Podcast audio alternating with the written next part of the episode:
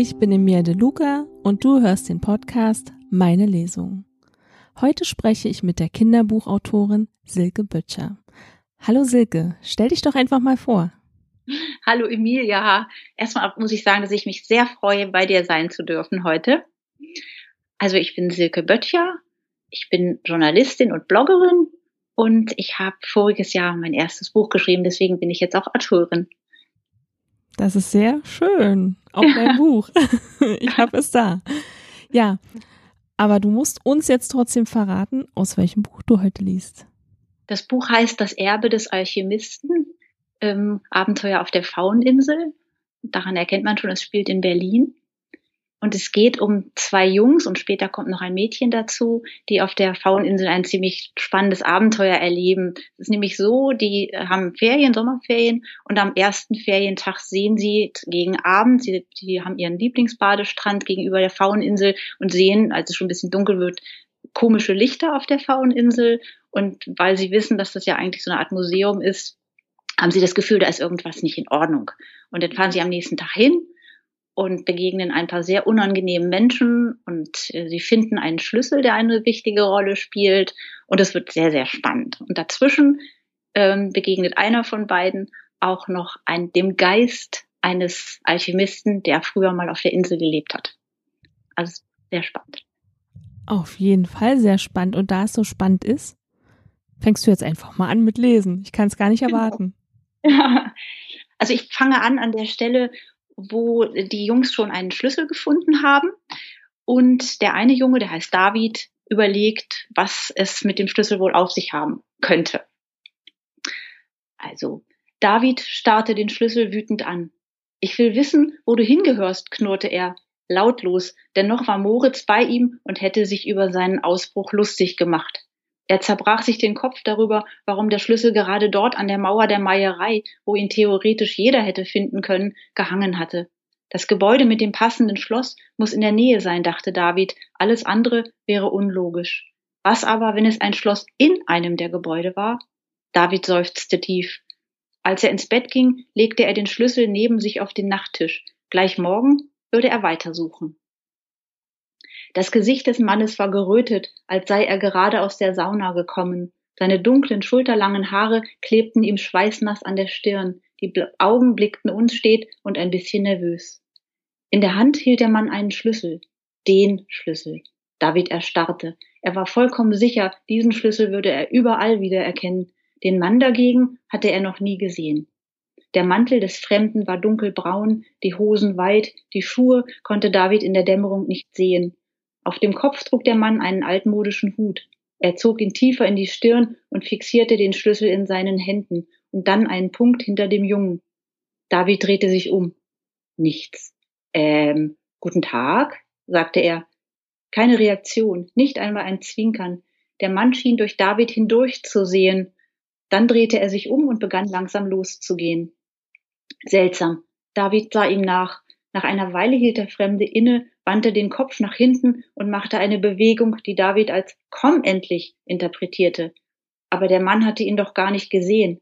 Oder etwa doch? David wusste nicht, warum er es tat, aber er setzte sich in Bewegung und folgte dem Fremden, der mit entschiedenen Schritten auf etwas zuging, das nur er zu sehen schien. David hatte große Mühe mitzuhalten.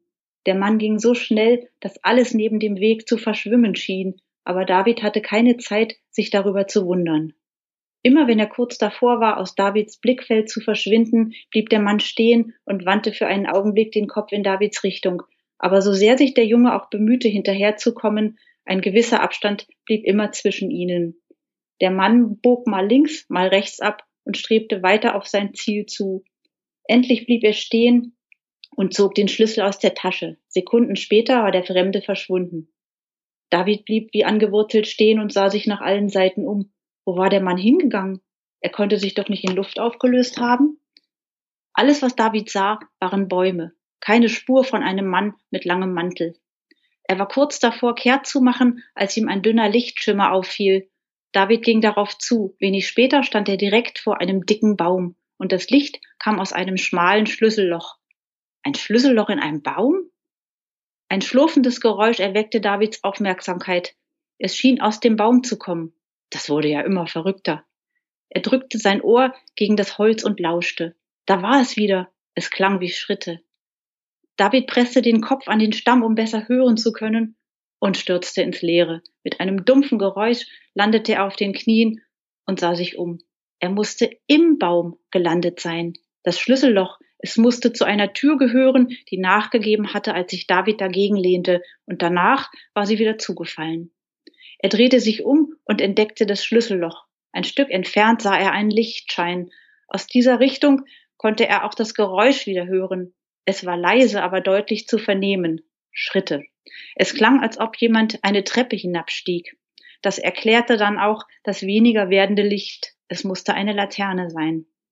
David stand vorsichtig auf. Seine Knie taten weh vom Sturz und zitterten ein bisschen, aber er ignorierte das und tastete sich langsam voran. Es war jetzt ziemlich dunkel, er konnte gerade eben die Stufen einer sehr schmalen Treppe erkennen. Die Wände bestanden aus bloßem Erdreich, das mit Holzpfählen gestützt wurde. Die Decke über ihm war so niedrig, dass er ohne Probleme mit den Händen daran kam. Ein Erwachsener würde den Kopf einziehen müssen. Die Treppe war steil und er musste sich sehr konzentrieren, die einzelnen Stufen zu treffen und nicht in die Tiefe zu stürzen. Kühle, feuchte Luft wehte ihm entgegen und er ignorierte die Beklommenheit, die ihm das Atmen schwer machte. Trotzdem ging er weiter, Stufe um Stufe. Nach einer Weile hörte er weiter unten wieder Schritte. Auch das Licht wurde wieder stärker. Er sah die Umrisse des Fremden. David spürte dessen Aufforderung. Komm doch endlich. David kam es vor, als sei er stundenlang hinabgestiegen, als der Mann vor ihm seine Laterne an einen Haken hängte und eine weitere, größere Lampe entzündete, die auf einem Tisch stand. David sah sich erstaunt um. Seine rechte Hand umklammerte den Schlüssel, der in seiner Jackentasche lag und sich gerade wie ein rettender Anker anfühlte. Vor ihm lag ein großer Raum, ein Laboratorium, wie es schien. Sein Blick fiel auf einen Tisch voller Flecken, auf unzählige braune Glasgefäße mit verblichenen Etiketten, auf Regale voller Gläser und Amphoren, die in einem tiefen, intensiven Rot leuchteten, und auf Schalen mit roten, gelben, grünen und goldenen Perlen. In einer Ecke stand eine gewaltige Truhe, verziert mit ähnlichen Perlen wie denen, die er in den Schalen gesehen hatte, und in einer anderen Ecke stapelte sich etwas, das aussah wie David fielen fast die Augen aus dem Kopf. Goldbarren, hunderte von Goldbarren. David fuhr hoch und sah die Schwärze seines Schlafzimmers. Ein Traum. Er hatte das alles nur geträumt, stellte er erleichtert fest. Aber was hatte das alles zu bedeuten? Ein paar Dinge waren klar. Der Mann musste der Glasmacher Johann Kunkel gewesen sein, von dem er gelesen hatte, der Glasmacher, von dem man gesagt hatte, er habe versucht, mit dem Stein der Weisen Gold herzustellen. Kein Wunder, dass David von ihm geträumt hatte, nachdem er so viel über ihn gelesen hatte. Er seufzte, setzte sich im Bett auf und knipste die Nachttischlampe an. Da lag der Schlüssel. David griff danach und stutzte. Das Metall, das er eben im Traum so deutlich gesehen hatte, war warm so als hätte es jemand lange in der Hand gehalten. David spürte, wie die Gedanken in seinem Kopf zu wirbeln begannen. Der Baum mit der Tür, die Treppe, das Laboratorium, das Glas, das Gold, der Glasmacher, der warme Schlüssel. Aber das war doch nicht möglich. David berührte die Glühbirne seiner Nachttischlampe. Sie war warm, aber noch nicht heiß. Er hatte sie ja eben erst angeknipst. Aber wie konnte der Schlüssel da warm sein? Das Glas Wasser, das daneben stand, war jedenfalls kühl und seine Armbanduhr auch. Verwirrt sank er in die Kissen zurück. Als er sich auf die Seite drehte, spürte er einen spitzen Sperz im Knie und setzte sich wieder auf. Im Schein der Nachttischlampe sah er an beiden Knien rote Schürfwunden. Wo kamen die denn her? Er legte die Stirn in Falten. War er hingefallen? Ja, allerdings nur im Traum, als er die Tür im Baumhaus entdeckt hatte. Sein Herz begann zu rasen. Das war doch vollkommen verrückt. Wie konnte so etwas möglich sein? Ich träume wahrscheinlich immer noch, dachte er und schloss die Augen. Im Traum passieren ja oft total blöde und unlogische Sachen. Wenn ich morgen aufwache, sind die Schürfwunden weg, garantiert. Insgeheim aber wusste er, dass er nach dem Baum suchen würde. Wenn es ihn gab, dann würde er ihn finden. Jetzt gibt's einen Rückblick. Pfaueninsel 1688. Johann Kunkel war weit gekommen mit seinen Experimenten, aber das Verhalten des neuen Kurfürsten bereitete ihm Sorge. Während ihm der alte Kurfürst alle paar Wochen einen Auftrag gesandt hatte, wartete Kunkel nun schon seit Monaten darauf. Nicht, dass er nichts zu tun hätte. Im Gegenteil, seine Auftragsbücher waren gut gefüllt. Aber der Zuspruch des Hofes war wichtig für ihn, zumal die Gerüchte um ihn und seine angeblichen Machenschaften mit schwarzer Magie nicht abrissen. Während der alte Kurfürst immer nur abgewunken hatte, wenn das Thema angesprochen wurde, einmal hatte er einen überängstlichen Bauern sogar freundlich ausgelacht, als der behauptet hatte, er hätte eine Dampfwolke in Form des Teufels gesehen, war sein Nachfolger in dieser Sache schweigsam. Es war klar, dass er von den Gerüchten wusste, aber Friedrich hatte bisher nichts getan, um Kunkel in Schutz zu nehmen. Mehr noch, der Glaskünstler begann zu fürchten, dass der Kurfürst misstrauisch geworden war. Kunkel wusste, dass er auf der Hut sein musste. Die Gerüchte über Explosionen waren Unfug, aber Rauch gab es tatsächlich. Er war Alchemist genug, um zu wissen, wie man ihn in weißen Dampf verwandeln konnte, und er achtete auch darauf, möglichst nur bei Tageslicht in seiner Glashütte zu sein. Aber das reichte ihm nicht. Die Sorge, dass der junge Kurfürst eines Tages unangekündigt auf der Insel auftauchen und trotz Kunkels Vorsicht von den geheimen Experimenten im Laboratorium erfahren würde, zwang ihn gründlich nachzudenken. In den nächsten Wochen verwirklichte er seine Pläne eines geheimen Raumes für all jene Gegenstände, die niemand zu Gesicht bekommen dürfte. Er lag vollkommen unter der Erde und war durch einen langen Gang mit seinem unterirdischen Laboratorium verbunden. Mit dem Bau mehrerer Tunnel hatte er fünf Männer beauftragt, die zwei sehr wichtige Eigenschaften mitbrachten Zuverlässigkeit und absolute Verschwiegenheit. Er entlohnte sie reich für ihre Arbeit, die sie in erstaunlich kurzer Zeit bewältigten. Nur das letzte kleine Stück Tunnel und den neuen, geheimen Raum erbaute er mit seinen eigenen Händen. Dieses Geheimnis würde er mit niemandem teilen. Der geheime Raum war klein. Er wollte darin nicht arbeiten, sondern die Ergebnisse seiner Alchemieexperimente aufbewahren, außerdem kostbare Handschriften und wichtige Zutaten, die er für die Herstellung von Gold benötigte. Auch der Lapis Philosophorum, der Stein der Weisen, sollte dort einen Platz bekommen. Den Zugang und den Weg zu dem geheimen Raum hatte er, wie er selbst zufrieden feststellte, mit äußerstem Geschick getarnt. Jetzt würde er auch bei einer Durchsuchung, mit der Kunkel angesichts der Entwicklungen rechnen musste, niemand etwas finden, selbst wenn er auf das Laboratorium stoßen sollte, jedenfalls niemand, der es nicht finden sollte. Am nächsten Morgen griff David als erstes nach dem Schlüssel. Kalt. Er war erleichtert. Er hatte wohl doch alles nur geträumt. Pfeifend setzte er sich im Bett auf, froh, die wirren Gedanken los zu sein, und stand eine halbe Minute später unter der Dusche. Aua! David starrte seine Knie an und ein Oh nein entfuhr ihm, die Abschürfungen waren noch da. Ich kapier das nicht, grummelte er. Es war ein Traum, ein Traum. Aber warum hatte er dann aufgeschürfte Knie? Er überlegte fieberhaft. Vielleicht war er ja gestern im Gebüsch gegen etwas gelaufen und hatte es in der Aufregung nicht bemerkt. Ja, so musste es sein. Aber trotzdem musste er auf die Insel. Er wollte wissen, ob es einen Baum mit der Tür tatsächlich gab. Eine Stunde später stand David auf der Fähre. Er war tief in Gedanken versunken. Dieser Traum der vergangenen Nacht steckte ihm immer noch in den Knochen. Er hatte sich so real angefühlt. Irgendwas sagte ihm, dass der Traumbaum auf der Pfaueninsel gestanden hatte. Immerhin hatte der Glasmacher dort gewohnt und der Raum, in dem er den Mann gesehen hatte, hatte tatsächlich wie ein Laboratorium ausgesehen. Moritz war nicht bei ihm und David hatte deshalb ein schlechtes Gewissen, aber er hatte nach dem wilden Traum nicht mehr lange schlafen können und war in aller Frühe aufgestanden. Viel zu früh, um Moritz zu wecken. Er hatte bloß eilig eine SMS getippt. Treffen morgen, morgen, bin heute unterwegs. Das half gegen das schlechte Gewissen. Ein bisschen jedenfalls. Nach einem hastigen Frühstück im Stehen hatte er sich aufs Fahrrad gesetzt und musste an der Anlegestelle sogar noch auf die erste Fähre warten. Unruhig wanderte er herum, bis er endlich an Bord gehen konnte. Als die Fähre ablegte, griff er vorsichtshalber noch einmal in seine Hosentasche und fühlte glattes, kühles Metall. Der Schlüssel. David starrte auf die Insel und sah vor allem eines Bäume. Hunderte davon. Ach was, Tausende. Er seufzte tief. Wie sollte er da diesen einen finden? Eigentlich wollte er ihn ja lieber nicht finden, um sich zu erklären, dass das alles nur ein Traum war. Aber er war auch neugierig. Einen Baum mit Tür hatte er jedenfalls noch nie gesehen. Im Traum hatte er ziemlich nah an einem Weg gestanden und das war er immerhin schon ein Hinweis und er musste dick genug sein für eine Tür. Kaum hatte er die Fähre mit einem kleinen Hopser angelegt, lief David schon los. Er konnte es kaum abwarten, dass sich die Schranke hob. Drei Stunden später hatte er mehr Bäume gesehen, als er zählen konnte, nur keinen mit einer Tür. David seufzte und wanderte weiter. Er hatte keinen Blick für die Schlossruine und die anderen Bauwerke auf der Insel, sondern richtete die Augen fest auf die Bäume, die dick genug waren für eine Tür.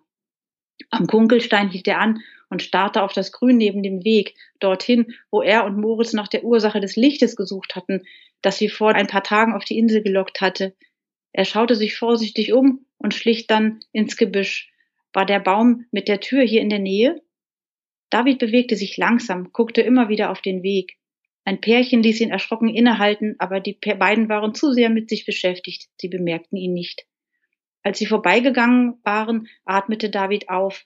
Er konzentrierte sich wieder auf die Bäume und suchte gleichzeitig den Boden ab. Er war schließlich genau dort, wo sie nachts neulich die Männer gesehen hatten. Das bedeutete einerseits, er konnte etwas finden, den Baum oder einen Hinweis auf die Verbrecher, und andererseits, er musste aufpassen, dem finster dreinblickenden Fremden, der ihnen begegnet war, nicht erneut über den Weg zu laufen. Ein kalter Schauer durchfuhr ihn, als er nur daran dachte. Ein Schritt, umsehen, wieder ein Schritt, erneut umsehen. Als vor seinen Füßen etwas glänzte, brauchte David eine Weile, um zu begreifen, dass er etwas gefunden hatte. Das Adrenalin hatte ihn so sehr in Alarmbereitschaft gesetzt, dass er sich erst noch einmal umsah, bevor er sich nach dem Gegenstand bückte. Eine Münze, fünf D-Mark. Freiherr Josef von Eichendorf stand darauf, altes Geld, wie er es einmal bei seinem Vater gesehen hatte. David hob das Geldstück vorsichtig auf mit einem Taschentuch, wie er es aus, dem Fernseh, äh, aus den Fernsehkrimis kannte. Er wollte ja keine Fingerabdrücke zerstören. Er betrachtete seinen Fund, auf den die Jahreszahl 1957 geprägt war. Ziemlich alt, dachte er, ob die Münze etwas mit den Männern von neulich zu tun hatte. David steckte die Münze in die Hosentasche und ging weiter. Auf diese Frage würde er sich später kümmern. Er kehrte zum Weg zurück. So klein wie die Insel auf dem Stadtplan aussah, war sie nicht. Das war ihm inzwischen klar. Wenn er sicherstellen wollte, dass es den Baum nicht gab, dann hatte er noch einiges an Arbeit vor sich. An einer Wegkreuzung nicht weit vom Luisentempel blieb David wie angewurzelt stehen. Ein Bild flackerte vor seinem inneren Auge und ganz plötzlich fielen ihm Details aus seinem Traum ein. Wir sind links herumgegangen, murmelte er und drehte sich um. Sein Blick fiel auf die Kreuzung. Die hatte er im Traum gesehen, auch wenn die Landschaft unscharf gewesen war. Aufgeregt lief er auf die Stelle zu, und dann wusste er, wohin er gehen musste. Wie ein Film lief der Traum vor ihm ab. Es war dunkel gewesen, aber er hatte einige Details gesehen. Ein weißes Schild, eine Lichtung, ein Beet. Wie ferngesteuert lief er weiter vorbei an unzähligen Bäumen, die er keines Blickes würdigte. Endlich wusste David, wohin er gehen musste. Deshalb war er auch nur ein kleines bisschen erstaunt, als er plötzlich wirklich vor einem Baum stand, in den eine Holztür eingebaut war. Ja! entfuhr ihm ein Jubelruf, und danach wurde er ganz still. Furcht ergriff ihn. War der Traum vielleicht gar keiner gewesen? Hier vor ihm stand tatsächlich ein Baum mit einer Tür. Aber man kann doch nicht gleichzeitig im Bett liegen und über eine Insel streifen. David holte tief Luft. Egal, ob es ein Traum, eine Vision oder was auch immer war, hier vor ihm stand ein Baum mit einer Tür und er, David, hatte einen Schlüssel, der zumindest im Traum gepasst hatte. Puh! David schaute sich um. Dann zog er den Schlüssel aus der Hosentasche und hielt noch einmal kurz inne. Langsam, ganz langsam steckte er ihn ins Schlüsselloch. Die Welt schien mit ihm den Atem anzuhalten. Er passte. Behutsam begann David zu drehen. Das Schloss ächzte. David drehte etwas kräftiger. Es machte plopp, und als David gegen die Tür drückte, gab sie nach. Ein kalter Hauch wehte ihm entgegen. ja. das war sehr schön. Sehr schön. Danke. Jetzt musst du natürlich für die, die nicht wissen, wo die Fauninsel ist, ein bisschen mal erklären, wo die ist und vielleicht kannst du auch ein bisschen was darüber erzählen. Ja, ähm, die Fauninsel, die liegt auf der Havel im Südwesten von Berlin. Das ist eine, ein Naturschutzgebiet und sie ist, es wohnen keine Menschen da drauf, aber es gibt ein paar Gebäude das berühmteste Gebäude ist eine Schlossruine, die tatsächlich als Ruine auch gebaut wurde. Das war zu der Zeit ganz modern. Äh, das hat aber alles noch nicht gestanden, als Kunkel da gelebt hat. Denn den gab es also tatsächlich und der hat irgendwie 1688 in so einem Dreh, der hat da auf dieser Insel gewohnt, der hatte ihn, äh, äh, der hatte die Insel vom Kurfürsten geschenkt bekommen als Dankeschön für seine Dienste und hat da das Laboratorium gebaut, aber zu seiner Zeit stand wirklich außer diesem Laboratorium so gut wie kein Gebäude. Das kann man sich heute gar nicht mehr vorstellen, wenn man da lang geht, weil heute einige Gebäude stehen, die ähm, teilweise als Ruine teilweise als, als Gebäude. Eins davon, sehr spannend, ist ähm, komplett umgezogen aus Danzig. Also das hat man Stein für Stein abgebaut in Danzig und hat es dann auf der Fauninsel wieder neu aufgebaut. Ähm, drumherum, also um die Gebäude drumherum stehen, äh, ist ein sehr spannendes Naturschutzgebiet, angelegt von Lené, das ist einer der ganz bekannten Berliner Landschaftsarchitekten. Ja, also es ist ein, ein sehr spannender Ort und diese Eiche mit der Tür, die gibt's tatsächlich. also ein spannendes Ausflugsziel für die ganze ja. Familie, ne? Absolut. Genau. Ja, ich war da ja selber auch schon. Ist schon eine Weile her, aber ja, ich kann mich dran erinnern. Lohnt sich. Lohnt Auf sich jeden wirklich. Fall. Wenn man mal in Berlin zu Besuch ist, Urlaub macht oder Verwandte besucht oder selber in Berlin wohnt, sollte man da auf jeden Fall mal hin und sich das angucken. Das sollte man, das stimmt. Genau. Ähm, erzähl uns doch ein bisschen was von dem Glaskünstler Johann Gunkel. Genau. Johann Kunkel ähm, war bekannt dafür, dass er ganz besonders schönes Rubinglas hergestellt hat. Das ist ein ganz leuchtend rotes Glas und das war zu seiner Zeit wertvoll wie Gold. Aber nebenbei, er hat nicht nur Glas hergestellt, sondern er hat sich auch mit Alchemie beschäftigt und man sagt ihm nach, dass er Gold herstellen wollte. Heute ist es keine große Sache, Gold herzustellen, aber damals war das sozusagen die, die höchste Kunst, die ein Alchemist beherrschen konnte. Und das hat tatsächlich auch niemand geschafft. Und ähm, das mit dem Stein der Weisen habe ich mir dazu ausgedacht, obwohl es nicht abwegig ist. Aber mit dem, mit dem äh, roten Glas ist tatsächlich so, dass an der Stelle, wo das Laboratorium mal stand, da äh, ist ein Stein und man hat da vor einigen Jahren mal gegraben und hat tatsächlich Glasreste gefunden, die halt von ihm sind und einiges, was noch erhalten blieb, ist auch an verschiedenen Stellen in Berlin und in Potsdam ausgestellt. Also es ist eine sehr interessante Figur, die allerdings gar nicht so bekannt ist heutzutage. Da muss ich dir recht geben. Also ich kann mich jetzt auch nicht so an ihn erinnern. Also ist Nein. jetzt bei mir auch schon ein paar Jahre her, wo ich da war, also noch zu Schulzeiten, Wandertag. Mhm. also da ist es völlig weg aus meinem Kopf. Ja, der Stein fällt auch gar nicht so sehr auf. Ich bin damals, das war mehr Zufall, dran vorbeigekommen, habe gesagt, oh, da steht ja was drauf auf dem Stein. Und das war dann tatsächlich so die Initialzündung für das Buch. Also ich fing sofort an, mir zu überlegen, was, was war mit dem Mann, habe dann angefangen zu recherchieren und habe dann auch zufälligerweise die Eiche gefunden und diese beiden Sachen zusammen äh, haben also meine Fantasie so angeregt, dass ich mir dann diese Geschichte überlegt habe drumherum.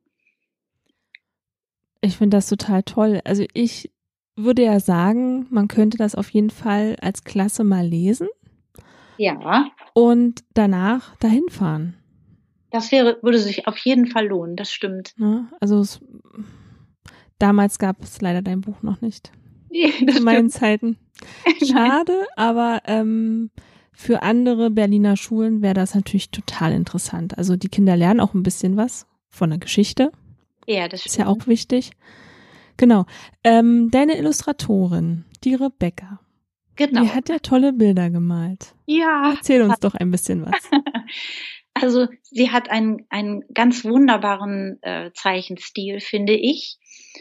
Und ähm, sie wusste ja nicht genau, also sie, sie konnte sich ja nicht in meinen Kopf versetzen, wusste ja nicht genau, wie ich mir die Figuren vorstelle. Aber sie hat sie so perfekt getroffen, dass es fast schon erschreckend war.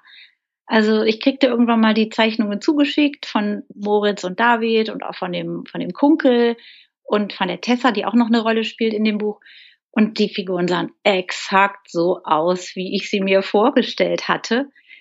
Ich muss zugeben, ich hatte ein bisschen Angst vorher, weil es hätte ja sein können, dass sie nun ganz anders ausgesehen haben bei ihr, als ich sie mir gedacht habe. Aber es war so perfekt, dass das war schon fast ein bisschen unheimlich.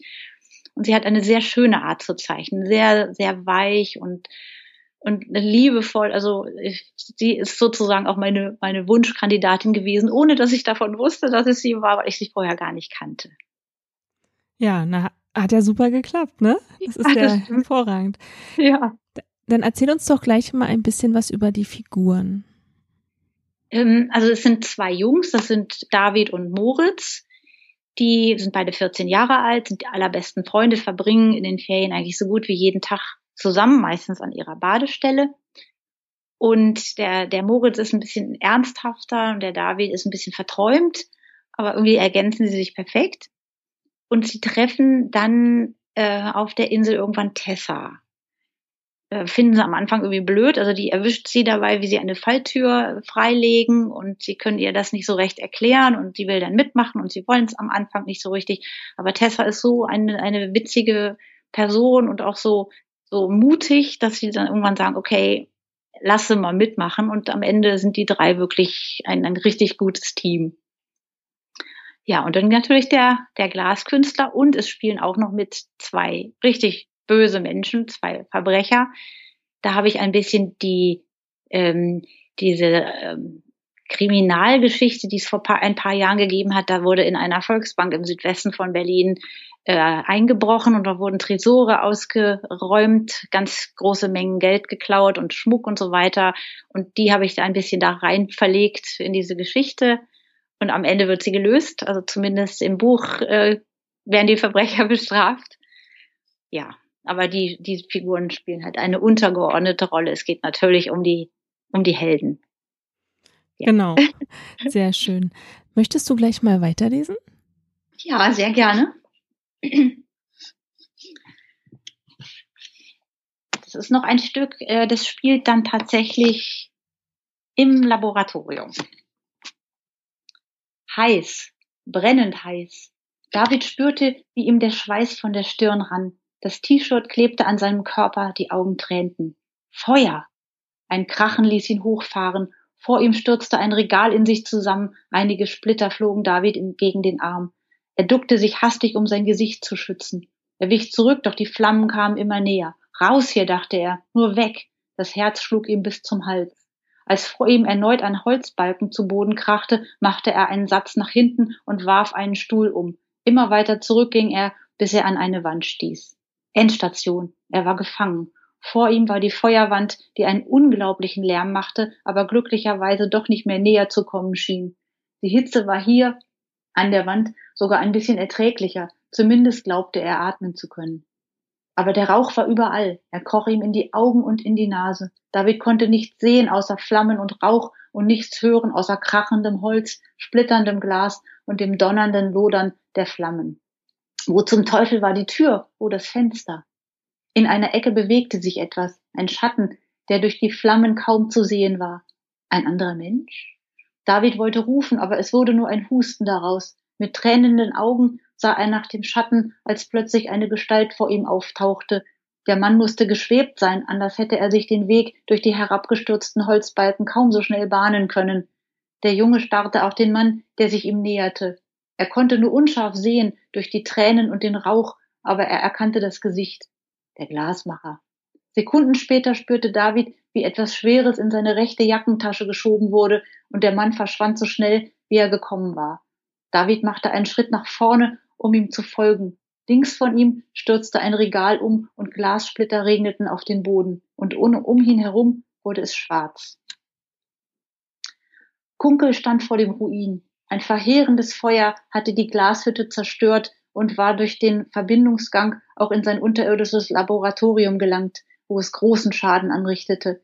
Die Reste des Holztisches ragten wie ein Skelett in die Höhe, die Glasbehälter lagen zerschmettert auf dem Boden. Viele kunstvolle, noch nicht ganz fertiggestellte Gläser waren in der Hitze geborsten.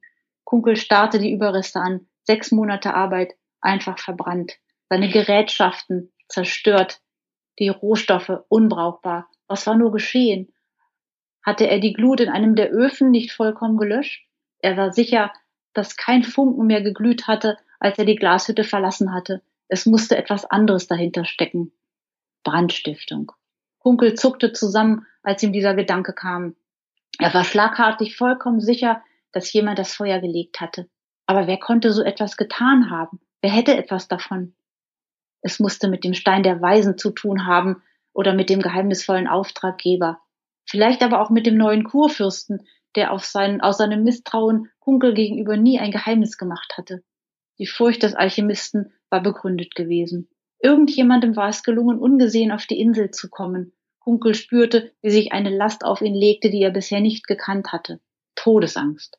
Zögernd und mit zitternden Knien trat er über Glasscherben zu dem einzigen Regal, das das Feuer nur angefressen hatte, und hob behutsam ein heilgebliebenes Glas an, das in einer Reihe mit zehn ähnlichen Stücken stand. Die elf Gläser waren für den Berliner Hof bestimmt. Immerhin hatten sie das Feuer bis auf ein paar Ascheflecken unbeschadet überstanden. Aus einer halb zerstörten Schublade zog er einige Arbeitsgeräte, die er noch verwenden konnte, außerdem drei Fiolen mit brauner Substanz und ein Brenngerät, das er möglicherweise wieder zum Leben erwecken konnte. Sorgfältig packte er all das, was heil geblieben war, in einen ledernen Koffer und trat zur Tür. Nach einem letzten Blick in den verkohlten Raum drehte er sich um und trat ins Freie. David riss die Augen auf. Das Feuer! Panisch sah er sich um, doch dunkelste Finsternis umgab ihn und Stille. War er etwa tot? Aber dann würde er wohl sein Herz nicht hämmern hören. Verwirrt tastete er, tastete er neben sich. Weich, warm. Er saß in seinem Bett und hatte das Feuer nur geträumt. David ließ sich zurück in die Kissen fallen. Das Hämmern in seiner Brust ließ langsam nach. Dieser Traum, er hatte sich so wirklich angefühlt, als hätte er tatsächlich mitten im Feuer gestanden. Er war überzeugt, in dieser Nacht kein Auge zutun zu können. Noch immer glaubte er, das Krachen des Holzes zu hören. Er hätte nie gedacht, dass ein Feuer so laut ist. Die totale Stille im Raum irritierte ihn und war gleichzeitig so beruhigend nach dem Höllenlärm, dass er ein paar Sekunden später einschlief. Das Schrillen des Telefons riss ihn aus dem Schlaf. Gedankenfetzen über ein Feuer schwirrten in seinem Kopf herum, aber als er die Augen öffnete, sah alles um ihn herum ganz normal aus. Sekunden später wurde die Tür aufgerissen und seine Schwester steckte den Kopf in sein Zimmer. Telefon, rief sie, viel zu fröhlich für die frühe Stunde. Sie hielt ihm den Hörer hin. Schlaftrunken griff David danach. Hey, ich bin's, kam Moritz muntere Stimme aus dem Telefon. Wollten wir nicht los? Ich kann es kaum erwarten. David schoss aus dem Bett, den Hörer in der Hand. Die Falltür. Heute würden sie erfahren, was sich darunter verbarg. Eine halbe Stunde später stand er in dunkler Kleidung vor Moritz Haus. Bevor er klingeln konnte, wurde die Tür aufgerissen. Moritz stand genauso unauffällig gekleidet vor ihm. Was hast du mit? wollte Moritz wissen und zeigte auf Davids kleinen Rucksack. Zwei Brote, Wasser, Kekse, eine Taschenlampe und zwei Paar Gartenhandschuhe zählte David auf. Hast du vielleicht eine Schaufel? Wortlos verschwand Moritz im Haus und kam Augenblicke später mit einem kurzen Spaten zurück. Geht der? Na klar. Die beiden setzten sich auf ihre Fahrräder und fuhren los, schneller als sonst und ein bisschen aufgeregter auch. Hast du gehört, ob die Polizei schon auf der Insel war? wollte David wissen. Moritz schüttelte den Kopf. Im Radio lief nichts, sagte er, aber ich glaube nicht, dass das veröffentlicht wird. Sie wollen ja die Verbrecher nicht vorwarnen. Auf der Fähre schwiegen die Jungen, sie wollten nicht, dass die wenigen anderen Menschen etwas von ihren Plänen erfuhren. Davids Gedanken schweiften zurück zur letzten Nacht und er erschauderte. Das Feuer war so realistisch gewesen, dass er immer noch glaubte, den Brandgeruch wahrzunehmen. Habt ihr gestern gegrillt? David starrte Moritz verwirrt an. Nein, warum? Deine Haare riechen nach Rauch. David erstarrte. War es doch wieder kein Traum gewesen? Ihm schwirrte der Kopf. Moritz sah ihn verwundert an. Alles klar mit dir? Ja, sorry, ich war in Gedanken, keine Ahnung, woher der Geruch kommt. David fand selbst, dass er lahm klang, aber ihm fiel auf die Schnelle keine gute Antwort ein. Diese Träume konnte er Moritz unmöglich erklären und noch weniger die Dinge, die er im Traum erlebt hatte oder im Nichttraum. Mit einem leisen Ruck legte die Fähre auf der Insel an und David schüttelte die Gedanken ab. Jetzt war die Falltür dran. Die beiden waren wieder die ersten, die von Bord gingen. Es war kühl und unangenehm windig auf der Insel. Dunkle Wolken hingen tief am Himmel und Regen lag in der Luft. Die beiden beschleunigten ihre Schritte. Wenig später waren sie am Jagdschirm. Sie wanderten schweigend. Ob die Polizei wohl noch mehr Schmuck gefunden hatte? David war wieder bei seinem Traum. Er starrte intensiv auf den Boden. Plötzlich hörte er etwas, sah auf und er starrte. Da stand der Glasmacher. David warf Moritz einen Blick zu, aber der schien direkt durch den Mann hindurch zu sehen. Er öffnete den Mund, aber der Mann schüttelte den Kopf. David schloss den Mund wieder und sah zu, wie Kunkel einen kleinen Gegenstand auf einer Bank ablegte. Sekunden später war er verschwunden. David zwang sich langsam weiterzugehen. Am liebsten wäre er zur Bank gerannt, um nachzusehen, was dort lag. Prüfend schaute er zu Moritz, aber der war damit beschäftigt, aufs Display seines Handys zu schauen. Wie war das möglich, dass er, David, den Glaskünstler sehen konnte, aber Moritz offensichtlich nicht? Ich muss verrückt geworden sein, murmelte er. Moritz sah auf. Was? David schüttelte den Kopf. Nichts. Ich habe nur laut gedacht. Moritz grinste ihn an und blickte wieder auf sein Handy. Als sie die Bank erreichten, schielte David auf die Sitzfläche. Ein Schlüssel. Er lag an der Seite wie beiläufig abgelegt. Es war ein leicht angerostetes Stück Metall mit breitem Bart und einem ringförmigen Griff. David blieb stehen und hob den Schlüssel auf. Sein Herz raste. Moritz sah auf. Hast du etwas gefunden? Ja, David zeigte ihm den Schlüssel. Moritz nahm ihn in die Hand und betrachtete ihn prüfend. Alt, murmelte er, aber nicht so alt. Wahrscheinlich für einen Keller oder so. Aber wie kommt er hierher? Hat wahrscheinlich einer verloren, der auf der Bank gesessen hatte, sagte David und versuchte sein rasendes Herz zu beruhigen. Wie war das möglich? Der Mann war doch nur ein Traum, oder? David atmete tief durch und steckte das Metall in seine linke Hosentasche. Guck mal da rechts, rief Moritz und lenkte ihn von seinen Grübeleien ab. Siehst du das auch? David folgte Moritz Blick. Ein Stück vom Weg entfernt war der Boden zertrampelt. Die Verbrecher oder die Polizei? fragte Moritz. Die Polizei, sagte David. Die Verbrecher haben nicht so viele Spuren hinterlassen. Ganz sicher war er sich aber nicht. Ob sie, fing Moritz an, noch etwas gefunden haben, setzte David fort. Wenig später blieben sie stehen. Hier war die Stelle, an der sie links in die Büsche gehen mussten. Die beiden sahen sich um. Angespannt lauschten sie, aber außer dem Wind und einem Pfau war nichts zu hören. Dann los, sagte David. Die beiden schlichen auf leisen Sohlen ins Gebüsch. Kurz darauf war der Weg aus ihrem Sichtfeld verschwunden. Oh, du bist schon fertig? Ja. Nein. Schade. Ja. Na gut, dann quäle ich dich jetzt einfach weiter mit Fragen. ja, du hast doch als Kind auch schon sehr viel gelesen. Was ja. hast du denn so gelesen als Kind? So ziemlich alles. Also natürlich sowas wie Pippi Langstrumpf, äh, die fünf Freunde. Es war also äh, eigentlich ganz gemischt. Sehr gerne schon ein bisschen was Abenteuerliches in Richtung Fantasy.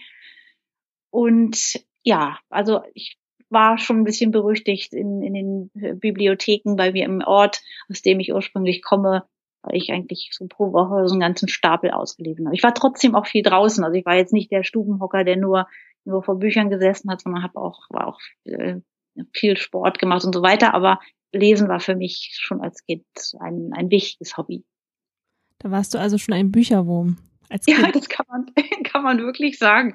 Ja, ich habe aber auch irgendwann dann angefangen zu schreiben. Wahrscheinlich, wenn man so viel liest, kommt man irgendwann automatisch dazu zu schreiben und es blieb am Anfang bei so Kurzgeschichten, aber ich hatte über Jahre immer den Traum, mal ein komplettes Buch zu schreiben. Hatte schon ein paar Anläufe, die irgendwie nicht ganz geklappt haben, aber dann hat es denn zum Glück doch noch geklappt. Wann hast du denn angefangen zu schreiben? Wie alt warst du da? Ich war ungefähr. Vielleicht so elf oder zwölf, vielleicht, vielleicht sogar noch ein bisschen jünger. Wow. Irgendwo gibt es noch Hälfte. es, es gibt es noch, ja? Ja. Oh, toll, toll. Toll, musst du mal hervorkramen. Ja, das stimmt. Und in Madrid lesen wahrscheinlich für man es, wenn man denn groß ist, doch ein bisschen albern, aber. ja, aber das war der Start, ne? Das war der Start, genau. Und weil ich nicht gleich aus, als Autorin anfangen konnte, weil ich das nicht wusste, wie es geht, so am Anfang, habe ich dann beschlossen, Journalistin zu werden. Da sind die Geschichten nicht ganz so lang, aber immerhin kann ich auch schreiben. Das ist super, wenn man das auch noch gelernt hat. Nicht schlecht. Ja, genau. ja, jetzt verrat uns mal, ab welchem Alter das Buch ist. Ähm, es ist so ab ungefähr zwölf. Ich denke, man kann es aber so schon ab zehn oder elf lesen. Und ich habe von einigen Erwachsenen gehört, die es gelesen haben und die es auch äh, spannend genug fanden. Also im Grunde genommen ist es so ein für jedes Alter, wenn man das so sagen darf. Genau, ich oute mich jetzt auch mal. Ich lese auch Kinderbücher. Sehr, Sehr schön. gerne. Also daher. Sehr man schön. kann, also man ist nicht zu alt für ein Kinderbuch. Man kann Nein. einfach noch mal in die Kindheit zurückflüchten, tolle Geschichten lesen. Finde ich super. Ja, das stimmt. Das ist tatsächlich ein bisschen Flüchten in die Kindheit und Abenteuer erleben und so. Das finde ich ganz großartig. Genau. Dein Buch ist ja im Verlag erschienen. Genau. Das ist ein kleiner Berliner Verlag und man muss wirklich sagen, ein kleiner, feiner Berliner Verlag. Bieber und Butzemann. ähm, die haben sich spezialisiert auf ähm, Bücher, die so in Richtung Reiseführer gehen, aber im, verbunden mit Abenteuergeschichten. Da gibt es schon eine ganze Reihe und die sind alle sehr, sehr schön geworden, weil sie alle mit unglaublich viel Liebe gemacht werden. Ja, ich kenne einige Bücher, muss sagen, die sind alle sehr toll. Das sind sie. Wie war denn dein Weg dahin zum Verlag? Ähm, das ging über eine Kollegin von mir, die mit der Steffi, mit der Verlegerin befreundet ist. Ich hatte vorher tatsächlich einige Verlage angeschrieben und wie es dann so ist, die haben gesagt, ja, ist ganz schön, aber passt nicht in unser Programm. Und durch die Kollegin von mir, ähm, ja, hatte, hatte Steffi vielleicht das Gefühl, sie müsste das komplett lesen. Ich weiß es nicht, aber ihr hat es jedenfalls gefallen.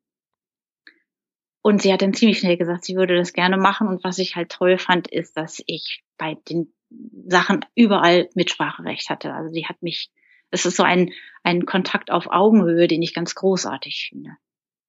Ja, das ist natürlich super. Als Autor mitreden darfst, ist ja auch selten. Das ist ganz selten, das stimmt. Das ist wie ein Sechser im Lotto, ne? Ja, das stimmt. das weiß ich auch wirklich sehr zu schätzen. Sie ist ein sehr besonderer Mensch. Ja, das kann ich bestätigen. ja, dann erzähl uns doch noch, wo du zu finden bist, ob du einen Instagram-Account hast, Facebook, Webseite, wie du heißt und vor allen Dingen, was man da so von dir findet. Ja, also ich habe keine klassische Website, aber zwei Blogs. Ähm, eins, da, einer beschäftigt sich mit der Natur in Berlin und Brandenburg und heißt wildesberlin.de. Und der andere ist ein Reise- und Lifestyle-Blog. Da habe ich auch ein paar Hinweise auf das Buch ähm, der heißt mylittleluxury.de mit Bindestrichen dazwischen. Und My Little Luxury ist auch der Name, den ich bei Instagram habe. Da bin ich auch. Und bei Facebook bin ich und heiße einfach Silke Böttcher. Ah, okay. genau, bei Instagram, da hatte ich schon mal geguckt bei dir. Wo ist denn dein Buch erhältlich? Ähm, es gibt es in verschiedenen Buchläden in Berlin ähm, meistens im Südwesten. Es gibt aber auch bei Dussmann tatsächlich überraschenderweise und man kann es natürlich auch bei äh, Amazon bekommen. Ah, sehr schön, sehr schön. Ja, möchtest du noch was loswerden an deine Leser und natürlich jetzt auch an die Hörer, noch was Wichtiges? Also ich freue mich erstmal sehr, sehr über das Gespräch, was wir beiden hatten und haben. Das äh, macht einen riesengroßen Spaß und sein Buch auf die Art vorzustellen ist natürlich ganz toll. Dankeschön. Und das ist was, was sehr Besonderes.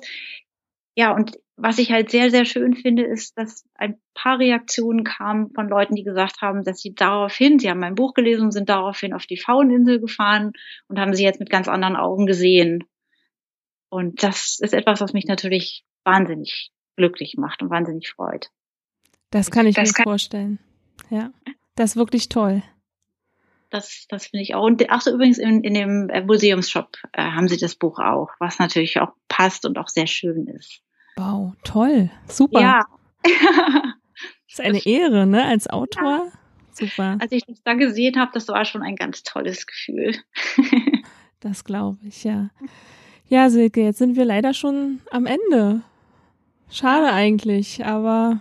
Das finde ich auch. Kommst du einfach wieder? Das mache ich total gerne ja, also nochmal ganz, ganz lieben Dank. Es hat mir sehr, sehr großen Spaß gemacht. Mir auch. Und sehr gerne mal wieder. Genau. Ja, dann bedanke ich mich und bei dir recht herzlich und ich würde sagen, bis bald. Genau, bis bald. Danke, Emilia. Wenn dir die Folge gefallen hat, abonniere den Podcast und über eine Bewertung würden wir uns sehr freuen. Meine Lesung.